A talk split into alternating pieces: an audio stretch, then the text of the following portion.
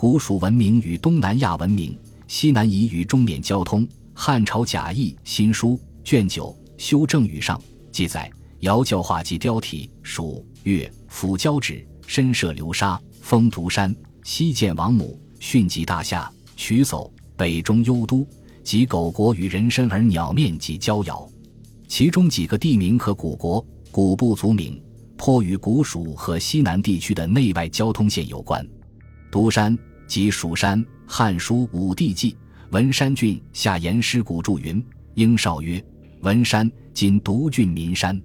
独字上古音乌部定纽，与独字音同相通。《史记·封禅书》即作独山，指岷山，即是蜀山。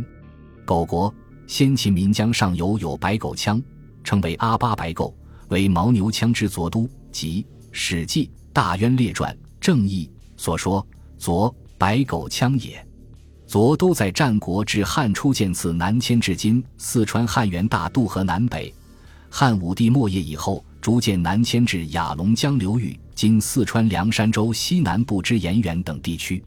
人身而鸟面，似与古蜀三星堆青铜雕像的人面鸟身有一定关系，而狗国与人面鸟身相联系，则可能暗示着三星堆古蜀人与白狗羌在族群上的某种联系。交尧或作交尧，始见于国语、鲁语，其后《史记》后《汉书》《山海经》《列子》或《地志》诸书中有所记载，说其人身高不过三尺。《山海经·大荒南经》记载有小人名曰交尧之国，海外南经所记略同。《史记·大宛列传》正义引括地之云：小人国在大秦南。人才三尺，即交角国。方国瑜先生引证李长传南阳史纲说：“小黑人，后印度之原住民，人种学家名曰小黑人，属尼格罗系，身躯短小，肤色黝黑，在有史以前居住半岛。自他族徙入，遂见示威。”方先生认为永昌角外交遥夷，当即古之小黑人，为不详其地理。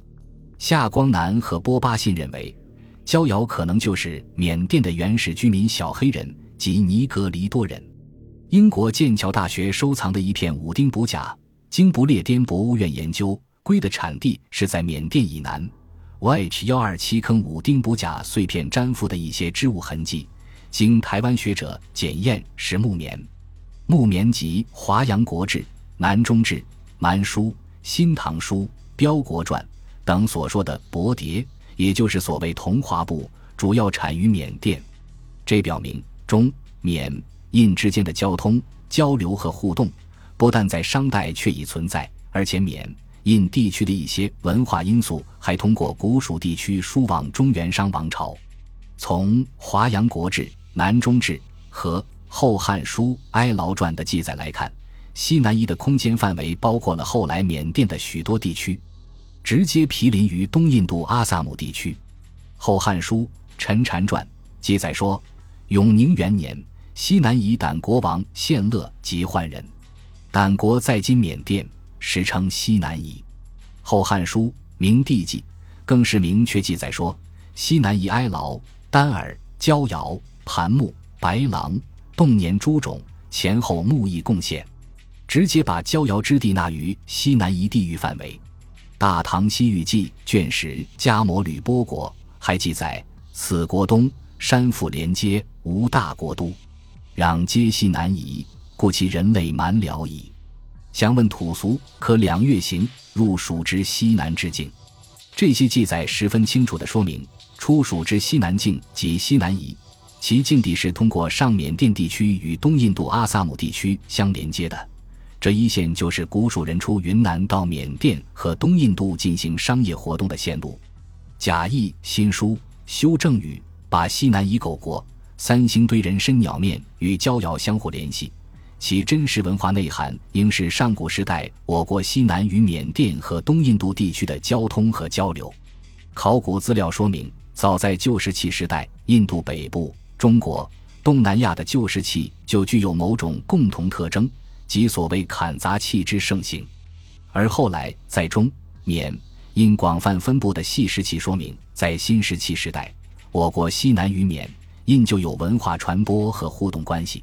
根据陈岩先生在《中缅文化交流两千年》中所引证的中外学术观点，印度以东缅甸的现住民不是当地的原住土著民族，他们当中的大多数是在史前时期从我国的云贵高原和青藏高原迁入的，其中的孟高缅语族是最先从云贵高原移居到缅甸的，这显然同有监视器从我国西南云贵高原向缅。印地区的次第分布所显示的族群移动有关。据《后汉书·南蛮西南夷列传·哀牢传》记载，永初元年，角外交角种鹿类等三千余口举种内附，现象牙、水牛、疯牛。东汉时交角尽现疯牛，所谓疯牛，即牛脊梁凸起成峰的疯牛。这种牛的青铜雕像在云南大理地区的战国秦汉考古中有大量发现。疯牛产于印度、缅甸，为中国所不产。云南大理考古发现的大量战国、秦汉时期的疯牛青铜雕像，即与缅甸、印度交遥有关。这说明中、缅、印之间通过我国西南地区进行的经济文化交流，早在先秦时期已经达到相当频繁的程度。东汉时。永昌角外夷多次遣使从永昌通过西南夷地区进入中原京师进献方物，其中除交角外，还有敦人夷、掸国等。据学者考证，这些族群和古国多在今缅甸境内。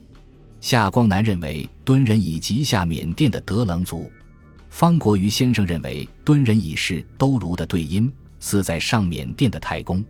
掸国，学术界一般认为。即是今缅甸境内的掸邦，《后汉书·南蛮西南夷列传·西南夷传》记载，掸国西南通大秦，大秦即罗马帝国。从成都平原经云南出缅甸、印度，经巴基斯坦、阿富汗至西亚的安息，再至地中海，罗马帝国。这正是南方丝绸之路西线的全部行程。感谢您的收听，本集已经播讲完毕。喜欢请订阅专辑，关注主播主页，更多精彩内容等着你。